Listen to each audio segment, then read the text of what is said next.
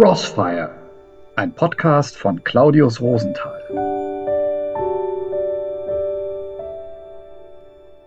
Ich gebe zu, mich wurmt das schon manchmal, wenn ich sehe, wie gut es anderen geht, obwohl die, ganz nüchtern betrachtet, keine guten Menschen sind.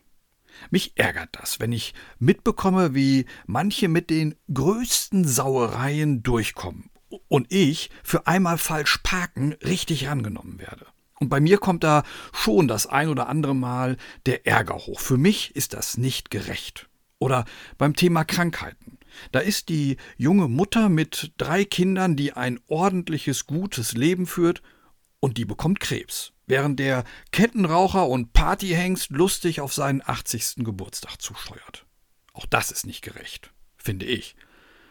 Wenn ich allerdings mal etwas länger darüber nachdenke, dann ist das eigentlich ziemlich anmaßend von mir.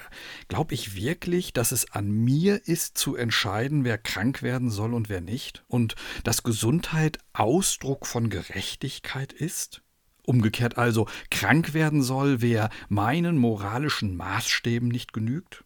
Bin ich wirklich davon überzeugt, dass es letztlich darauf ankommt, wer gesund ist und wer nicht, wer Knöllchen zahlen muss oder wer geschäftlichen Erfolg im Leben hatte? Glaube ich ernsthaft, dass das am Ende zählt? Martin Luther meinte einmal in einer seiner Tischreden, wahre Gerechtigkeit empfindet Mitleid, falsche Gerechtigkeit Entrüstung. Wenn ich mir das einmal auf der Zunge zergehen lasse, naja, dann möchte ich schon gar nicht mehr so sehr entrüstet sein.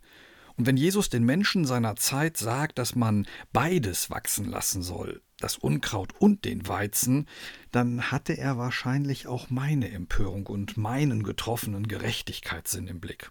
Ich bin mir ziemlich sicher, dass er mich da zum einen zu ein wenig Demut und Bescheidenheit anhalten wollte und dass er mich zum anderen aber auch entlasten wollte, weil ich mich eben nicht um die Gerechtigkeit in der Welt kümmern muss, sondern nur um den Flecken Gerechtigkeit, auf dem ich selber stehe.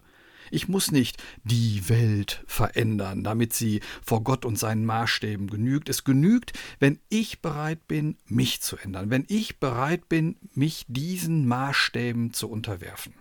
Ich gebe zu, das klingt ein wenig hochtrabend, ein wenig sehr durchgeistigt ist es aber eigentlich nicht.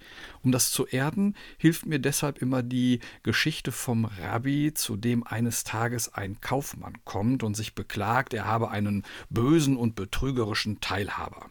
Der Rabbi hört sich das eine Weile an und gibt dem Kaufmann dann recht. Der Mann sei ein Betrüger. Kurz darauf kommt eben dieser Teilhaber zum Rabbi und beklagt sich seinerseits über den betrügerischen Freund. Der Rabbi hört sich auch dessen Sicht der Dinge an und bestätigt dann, ja, der Freund ist ein Betrüger. Das alles hört die Frau des Rabbis.